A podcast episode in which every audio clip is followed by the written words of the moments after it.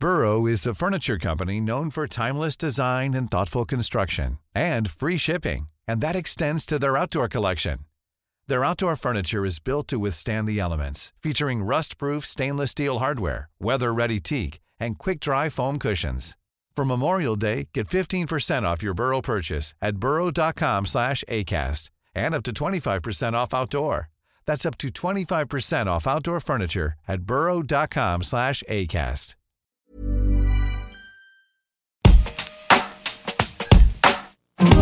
Alto Parlante, tu podcast de política.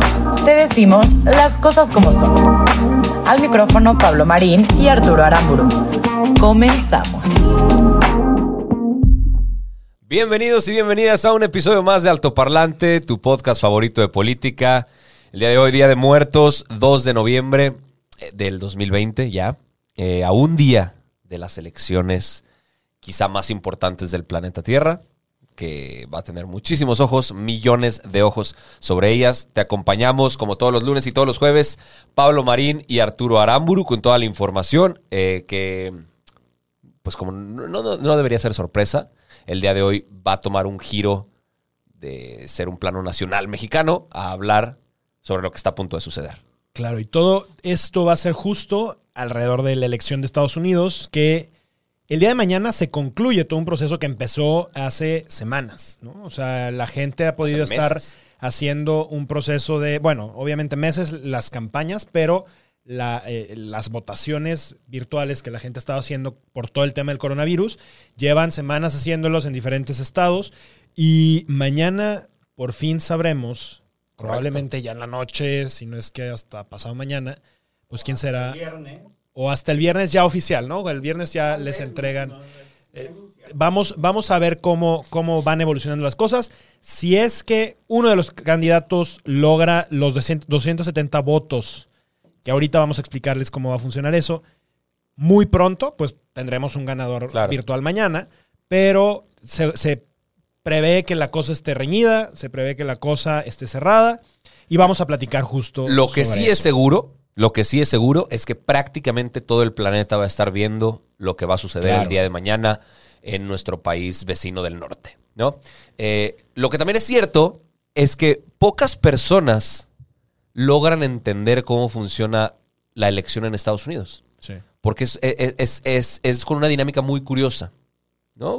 Partiendo de que no gana la persona con más votos en el país, eh, a diferencia de, de en México, por ejemplo, las reglas, aquí Sí. gana el que más votos tenga. Por ejemplo, eso es algo bien interesante. El año, hace, hace cuatro años, que fue la elección entre Hillary Clinton y Trump, Hillary tuvo 65 millones de votos y Donald Trump tuvo 62 Millones millones votos. 980 mil. Tres millones de votos de diferencia. Casi 3 millones de votos y ganó Trump. Sí, ¿no? por, por el colegio electoral. Y ahorita Les vamos, a explicar. Ahora, un par de eh, datos interesantes que, que me gustaría poner en la mesa para entender el tema electoral en Estados Unidos.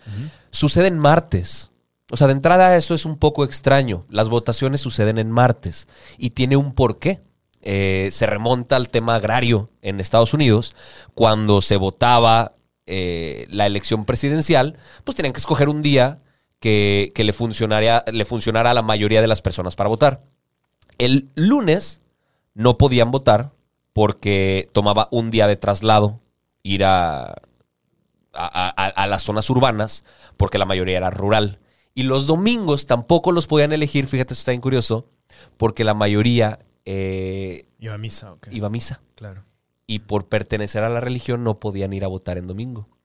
Este, los miércoles abrían los mercados eh, nacionalmente, entonces tampoco se podía eso eh, en, ese, en, en ese día de la semana.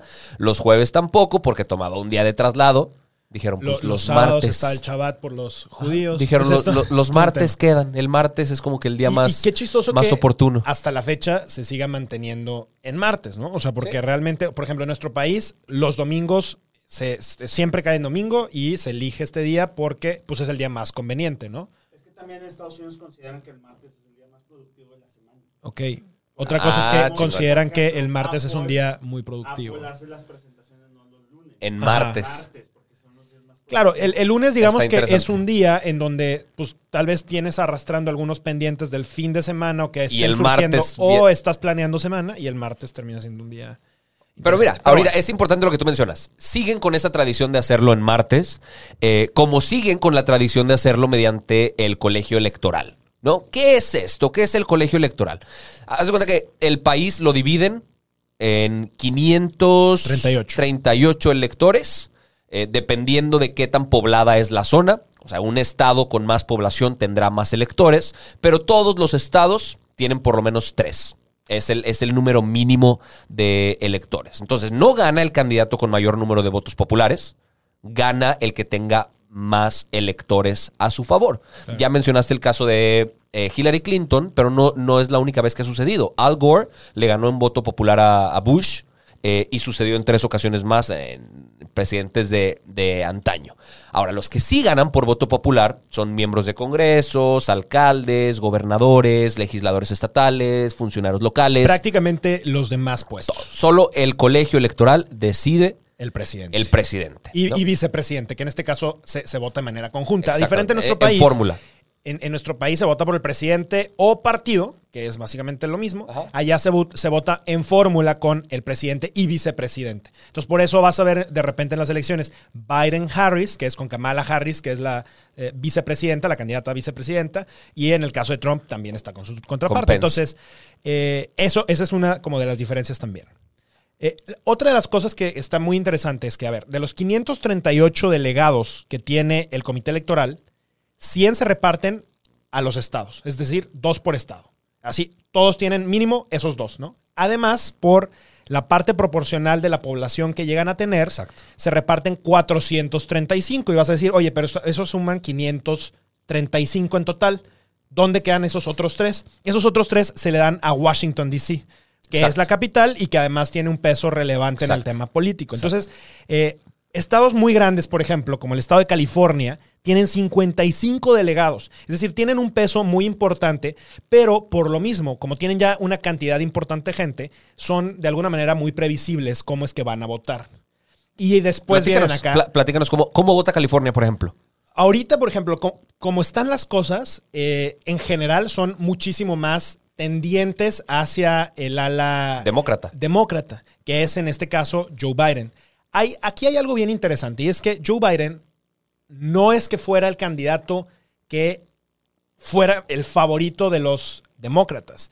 Realmente ahí eh, básicamente lo que terminaron haciendo fue elegir al que tuviera mayores probabilidades de ganar, pero que no es que la gente estuviera aclamando mucho más. ¿Por qué? Porque no es la antítesis de, de Trump. De, de hecho, es lo que es más parecido a Trump. Y eso es todo un tema Claro. bien interesante. Claro. Como California existen también otros estados, como Texas, por ejemplo, que es justamente al Tienen, revés, es republicano. 38 electores ellos. Es muy importante, pero es justamente republicano. Sí. Entonces, ahí vas viendo cómo, cómo está compuesto esto. Sí. Entonces, si tú votaste en un estado que mayormente, bueno, en- con, con una delegación que, que mayormente va a tener votos hacia republicanos y tú eres demócrata, pues tu voto va a parecer que fue desperdiciado. Correcto. Ahora, hay dos estados que, que son de suma importancia y que les llaman estados bisagra, porque como que no tienen una tendencia muy marcada a favor o en contra de un partido.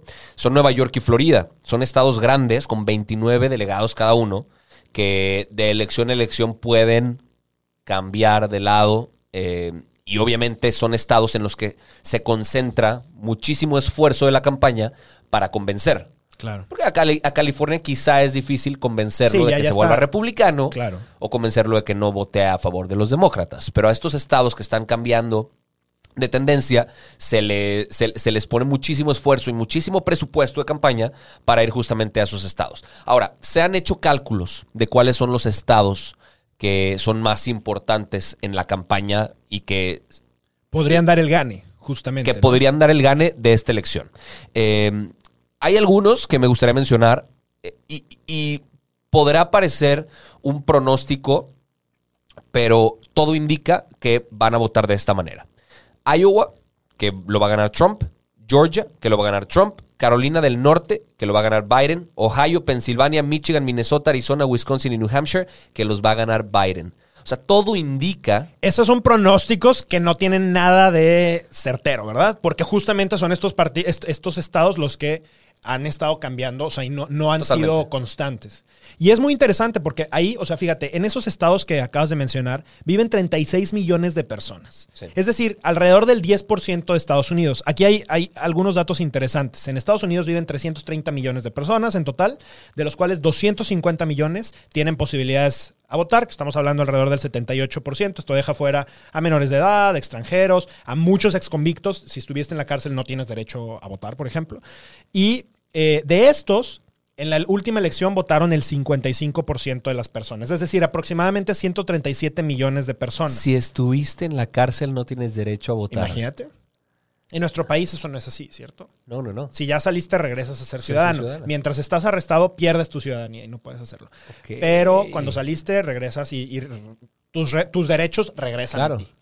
Eh, Qué cabrón. es, es muy interesante justo cómo, cómo funcionan estos, estos estados, porque la realidad es que la inmensa mayoría de la campaña termina siendo en esos estados que Claro, no saben normalmente para dónde van a votar. claro, ¿no? claro.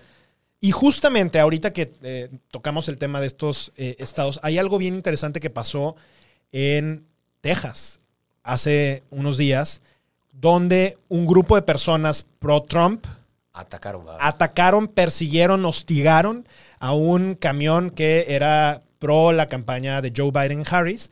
Y hoy, eh, el día de ano- anoche, el FBI sacó un comunicado diciendo que están investigando el tema porque pues resulta sumamente peligroso que esté habiendo este tipo de hostigamiento. Y además, eh, Trump terminó diciendo en un tuit que eh, amaba a Texas y que de alguna manera solapando ese tipo de hechos y perpetuando ese tipo de cosas. Este es el riesgo en una elección así de cerrada, en una elección así de dividida, donde este tipo de mensajes divisorios pues pueden hacer muchísimo daño. ¿no? Claro. Y a ver, entonces ya, ya lo escucharon. Eh, de todos estos electores, de, de todos estos 538 delegados o electores, que se les puede llamar también, el ganador necesita tener por lo menos 270, ¿no? Tú explicabas que si de repente se nota que alguno de los dos llega a esos 270 rápido, pues se puede... Ya no, ya no hay re- ya no es reversible. Exacto, y ya, ya se puede dar el, el- el- o inferir el resultado pseudo oficial de manera mucho más, de, de manera mucho más pronta.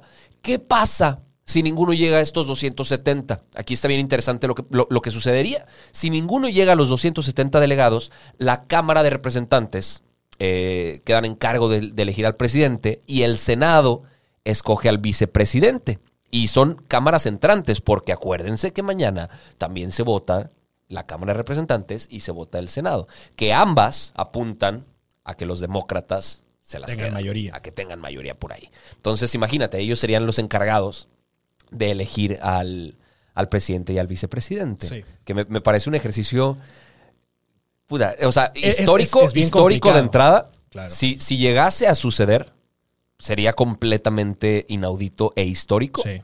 Y me imagino que también sería completamente caótico. Imagínate Sí. poner en las manos de, de estos representantes la elección de un futuro Eso presidente. es política real y no con, estupideces. con ¿no? intereses completamente partidistas Claro. de por medio eh, y sin tomar en cuenta lo que haya sido el resultado popular y el resultado del colegio electoral. Entonces está muy interesante. Ahora, eh, eh, eh, creo que el debate más interesante en estos momentos, dentro de México por lo menos, es, pues, ¿quién conviene, güey? O sea, a, a México, ¿quién le conviene? Trump y quedarnos más o menos con esta relación. eh, Que hasta ahorita ha parecido muy cercana entre, Entre Andrés Manuel y Trump. Deja, Se entienden de- deja bien. tú tan cercana. Es, e- es eso. O sea, no, no, no han querido decirse Tienen visiones nada. muy similares, en realidad. O sea, la forma en la que ambos han ganado elecciones Sí. eh, son muy y no similares. se, no se incomodan uno al otro. No, como que de alguna manera no se meten más allá. Ahora, sí, sí han pasado cosas como lo del General Cienfuegos, que si no saben de lo que estamos hablando, tenemos un capítulo en donde explicamos justo alrededor de esto, Claro. en donde no le dijeron nada a Andrés Manuel sobre este tipo de cosas. O sea, también es cierto que Estados Unidos no es ningún tonto y está con el que le conviene. Si en este Claro. momento le conviene estar con Andrés Manuel, van a estar con él. Si le deja de convenir, van a estar con quien sea. Ahora, el hecho de que pensemos que Biden va a estar más a favor de los mexicanos, etcétera, como ha tratado de hacer ver, al menos en la campaña, ha tenido una campaña súper focalizada a el voto latino, hacia el voto de los mexicanos, tampoco es cierto. O sea, la realidad es que ya cuando te vas a los números, con Obama, eh, a los mexicanos no es que nos haya favorecido muchísimo más en, en- en exportaciones, en, migratorios temas migratorios, etcétera. Fueron muy duras las cosas en, ese momento. Lo que sí es que en la agenda de, de- de Trump y de alguna manera en lo que él está proponiendo, el tema contra México está siendo muy latente. O sea, de, ar- de arranque tiene amenazas económicas a México dentro de su, de su agenda y contra Ce- Centroamérica para que se puedan contener a los migrantes y en caso de que no se hagan, nos, eh, va, va a imponer esas, esas amenazas. Eh, está, sigue e insiste con el tema de la construcción del muro, las restricciones de las visas hay- de trabajo. haga- hagamos un paréntesis, porque me traje un par de datos con el tema del muro. Venga. Que eh, fue la carta de la bandera de campaña más importante de Donald hace Trump cuatro años. hace cuatro años, ¿no? Era build the wall, build the wall, build the wall en todos los mítines de ese güey. Sí, sí, sí. Eh, y él siempre dijo, vamos a construir el muro, we're gonna build the wall, y lo va a pagar México, ¿no? Siempre esa fue el- lo que Sí, se, sí, sí. no se cansó de repetirlo. Pues, ¿qué está pasando con este muro? ¿Cómo van? ¿Quién lo está pagando? ¿Hasta qué punto ha avanzado la construcción? México y Estados Unidos comparten 3.000 kilómetros de frontera. Ok, es la frontera entre dos países más grande en el planeta y la más transitada, lo cual no es poco. O sea, eso es, eh, vaya, es, es- es muy importante este dato. Eh, 3.142 kilómetros. Es la segunda más grande. Segunda más grande, pero sí es la más transitada del planeta. Eh, en esta frontera ya existían mil, 1.050 kilómetros de vallas o de barrera, una tercera parte de la frontera. Gran parte también no está construida porque la naturaleza Divide. divide. Vaya, hay un río de entrada, hay montes, montañas. Sí, resultaría sumamente difícil atravesar ese tipo de cosas porque la, ya, ya eh, la topografía es complicada. Exactamente. Ahora, desde que Donald Trump tomó la presidencia hasta el día de hoy, el dato está ridículo. Solo se han construido 13 kilómetros de barreras. 13 kilómetros de 3.000 que supuestamente tendrían que hacer. Que por cierto hubo un video en- con unos ventarrones que se vinieron abajo parte Claro, de estos. Claro, de- de que, este al, que al final de- decían que no era, No, que sí claro era. que, que sí era, ¿no? Etc- etcétera, En fin. etcétera. Eh, han hecho 451 kilómetros de reparaciones o sustituciones a algo que ya existía. Entonces, como muro nuevo, como muro hecho desde cero, solo han hecho 13 kilómetros de barreras. Ahora, ¿quién lo pagó? ¿Quién está pagando estas reparaciones, sustituciones o esta nueva construcción? Todo el presupuesto ha salido del Departamento de Seguridad Nacional, Departamento de Defensa y Departamento del Tesoro. Porque no sé si se acuerdan, el 15 de febrero del 2019 se pronunció el estado de emergencia en la frontera por el tema de, de las drogas. Ah, La, la migración y drogas. y claro, drogas. Que tienen. Eh, entonces, por eso se le otorgó este presupuesto. En, en- en total fueron 15 mil millones de dólares. Ni un centavo ha salido de México. Ni un centavo ha salido de México. Entonces, si la gente cree que, Donald Trump y la política en Estados Unidos es de cumplir las promesas que hacen, pues tampoco es del todo cierto. Todo lo que ha dicho alrededor de este tema migratorio no ha sucedido. Sin embargo, tampoco hay que dejar de lado que en su momento sí llegó a cerrar fronteras para detener y, con la intención de aumentar aranceles, ¿no? O sea, Sí. y si bien no es de manera directa, sí hay esquemas indirectos eh, con las negociaciones del petróleo, que también en su momento llegamos a hablar, con las negociaciones de los aranceles, en donde al final productores mexicanos terminan teniendo que pagar ciertos impuestos de más que generan allá eh, una cantidad de dinero interesante para pagar este tipo de cosas. O sea, e- es un tema en donde su, o sea, su discurso no es como que el, el gobierno de México lo va a pagar literalmente, pero sí tienen esquemas para generar presión y de alguna Sí. manera han hecho eh, han echado mano de ese tipo de recursos, ¿no? Que también es, es delicado. Algo que me pareció bien interesante. eh, yo no sabía esto, güey, pero Morena tiene un comité en Nueva York. O sea, el, el partido tiene un comité en Nueva York. Hay tres personas que lo lideran: Leo Sander, Isaac Ramírez y Carolina Reyes. Llamaron a votar por Donald Trump. El comité de Morena en Nueva York llamaron a votar por Donald Trump, eh, diciendo que, fíjate, argumentando que Joe Biden es amigo de expresidentes mexicanos y que va a haber corrupción por ahí y que va a favorecer a expresidentes en México. Entonces, pues que venga con todo, vamos por Donald Trump. Y, y- y es muy chistoso porque, a ver, Donald Trump está ligado a los supremacistas blancos, que son la ultraderecha. Andrés Manuel, en teoría, se dice de izquierda, un- una persona más cercana a los pobres, a los indígenas, a, a teorías como mucho más de Claro. izquierda. Y está chistoso porque justo acaba de salir también Ricardo Anaya, que es del PAN, a decir que apoyaran a Joe Biden, que es justamente del partido contrario. O sea, a ver, otra vez esto lo único que demuestra es que las izquierdas y las derechas no existen más. Estamos hablando solamente de posturas que terminan ayudando o beneficiando o haciéndole las cosas difíciles a otras personas. Claro. Y lo que hay que seguir de cerca es cuáles son esas propuestas, cuáles son las cosas que están proponiendo unos u otros. La realidad hoy es que eh, en las encuestas Joe Biden tiene una ventaja de 3.9% de los votos. Sí. Esto no quiere decir que va a ganar, esto no quiere decir nada, porque Hillary Clinton tenía nada más y nada menos que el 3.5% por encima de Trump hace cuatro años Sí. y terminó perdiendo. Sí. Entonces, lo que sí, lo que sí tenemos que ver es que las cosas, da- como, por cómo están conformados el colegio electoral, por cómo está, son las cosas con estos estados que terminan cambiando de una manera muy inesperada, pueden ser completamente diferentes a los que estemos pensando. Claro. Convendría que gane Trump, convendría que gane Biden. Es muy, muy difícil poder eh, preverlo. Creo que la mayoría de los mexicanos estamos viendo a Trump como un enemigo porque ha hecho amenazas directas, ha hecho- ataques directos a los mexicanos. y a Calificaciones-. Calificaciones terribles. Y, y- y es una persona que ha generado odio alrededor de nuestra cultura y alrededor de los migrantes mexicanos que al final están sacando muchísimas cosas positivas del otro Claro. lado de, de- de este país, ¿no? Pero, pero bueno, vamos a ver cómo se van alineando las cosas. Totalmente. Lo que sí Este, no se nos puede olvidar es que existe una verdadera relación de cooperación entre México y Estados Unidos y tiene que seguir existiendo. Estamos hablando de temas muy importantes para ambos países que tienen que ser tratados de manera bilateral. ¿no? O sea, el tema de narcotráfico, el tema migratorio, el tema inclusive medioambiental, Exacto. que ahí Donald Trump no cree en el No cree en el en el, calentamiento campo- en el global, calentamiento global. Y Andrés Manuel no cree en las energías renovables. Estamos de la ni en el coronavirus, chingada, güey. en el uso de Eh, entonces, son, son temas que en conjunto sí pueden presentar un progreso increíble para la zona o un retroceso. Entonces, hay que prestar especial atención.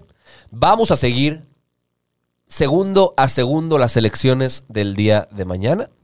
De hecho, vamos a estar eh, transmitiendo en, en vivo de las 7 de la noche a, A qué hora? ocho, de 7 a 8. De siete- ustedes de 7 a 8. De siete y a la ocho. transmisión va a durar hasta las 11. Y hasta las 11 va, va a seguir habiendo una transmisión Ahí dando está. toda la actualización de cómo va fluyendo esto. Quien gane en las elecciones que concluyen el día de mañana tomará posesión el 6 de enero del 2021 y estará en el cargo por cuatro años. Acuérdense que en Estados Unidos tienen posibilidades de reelegirse, por eso es que Trump está volviendo a correr. En nuestro país esa figura no existe en la presidencia de la República, existe ya en las diputaciones, existe en las senadurías, existe también en las alcaldías. Eh, pero bueno, vamos a ver cómo va evolucionando esto. Es un tema bien interesante, sí nos afecta, sí tiene que ver con nosotros. Si ustedes tienen conocidos, conocidas que estén del otro lado, que tengan nacionalidad, invítenlos a que voten, invítenlos a que voten de manera inteligente, que Claro. no dejen que al final, aunque no es el voto directo lo que termina influyendo, sí es el voto Claro. de la mayoría el que termina decidiendo los votos del colegio electoral. Para que vean que en Altoparlante no hablamos solo de política nacional. Explicación en 23 minutos de pie a pa de cómo funcionan las elecciones en Estados Unidos, de cómo se ve el panorama, de cómo se vota, de cómo todo, todas las reglas, todo lo, la historia, todo lo mencionamos en 23 minutos nada más del programa. Y pues no sé si tengas algo más que agregar. Fíjate que un dato cultural, el presidente que gane, ya sea Trump o Biden, en estas elecciones va a ser el presidente más viejo jamás en tomar eh, Posesión. posesión de, dentro de Estados Unidos. Eh, Ah, Donald Trump tiene 74 años y Biden tiene 77 años. En cualquiera de los dos casos madre. serían los más viejos en tomarlo. Esto quiere decir también que nuestras poblaciones de adultos mayores cada vez siguen siendo personas que están más activas, que tienen toda la posibilidad de seguir al pendiente en cargos, incluso como presidente de Está uno de los países más poderosos del mundo. Hay que ponerle mucha atención. En otros países hemos visto que justo este tipo de, de- de sector, ¿no? O sea, lo- las personas de la tercera edad terminan definiendo las elecciones porque son los que sí salen a votar. Los jóvenes no podemos dejar esto a un lado, ¿no? Claro. Y tenemos que ponernos las pilas también porque al final esas decisiones Claro. sí influyen en nuestro futuro. Vamos a ver qué pasa mañana con creo que casi eh, 90 millones de votos ya puestos. Ya están ¿eh? computados. Ya, ya computados y ya además por el voto a distancia que se, que se realizó por el tema del coronavirus. Vamos a ver qué pasa mañana. Eh, esta fue toda la información que tienes que saber para estas elecciones del próximo 3 de noviembre en Estados Unidos. Y este miércoles tenemos un nuevo capítulo de Sobredosis con un invitadazo súper especial. Ya irán a verlo. Muchísimas gracias. Mi nombre es Pablo Marín, me acompaña Arturo Aramburu y esto fue Alto Parlante. Esto es todo por hoy, pero sin llorar. Estaremos de vuelta cada lunes y jueves en todas las plataformas. Si crees que alguien necesita entender las cosas como son, compártele este capítulo. Nos vemos. Planning for your next trip? Elevate your travel style with Quince. Quince has all the jet setting essentials you'll want for your next getaway, like European linen, premium luggage options, buttery soft Italian leather bags, and so much more. And is all priced at 50 to 80% less than similar brands. Plus, Quince only works with factories that use safe and ethical manufacturing practices. Pack your bags with high-quality essentials you'll be wearing for vacations to come with Quince. Go to quince.com slash pack for free shipping and 365-day returns.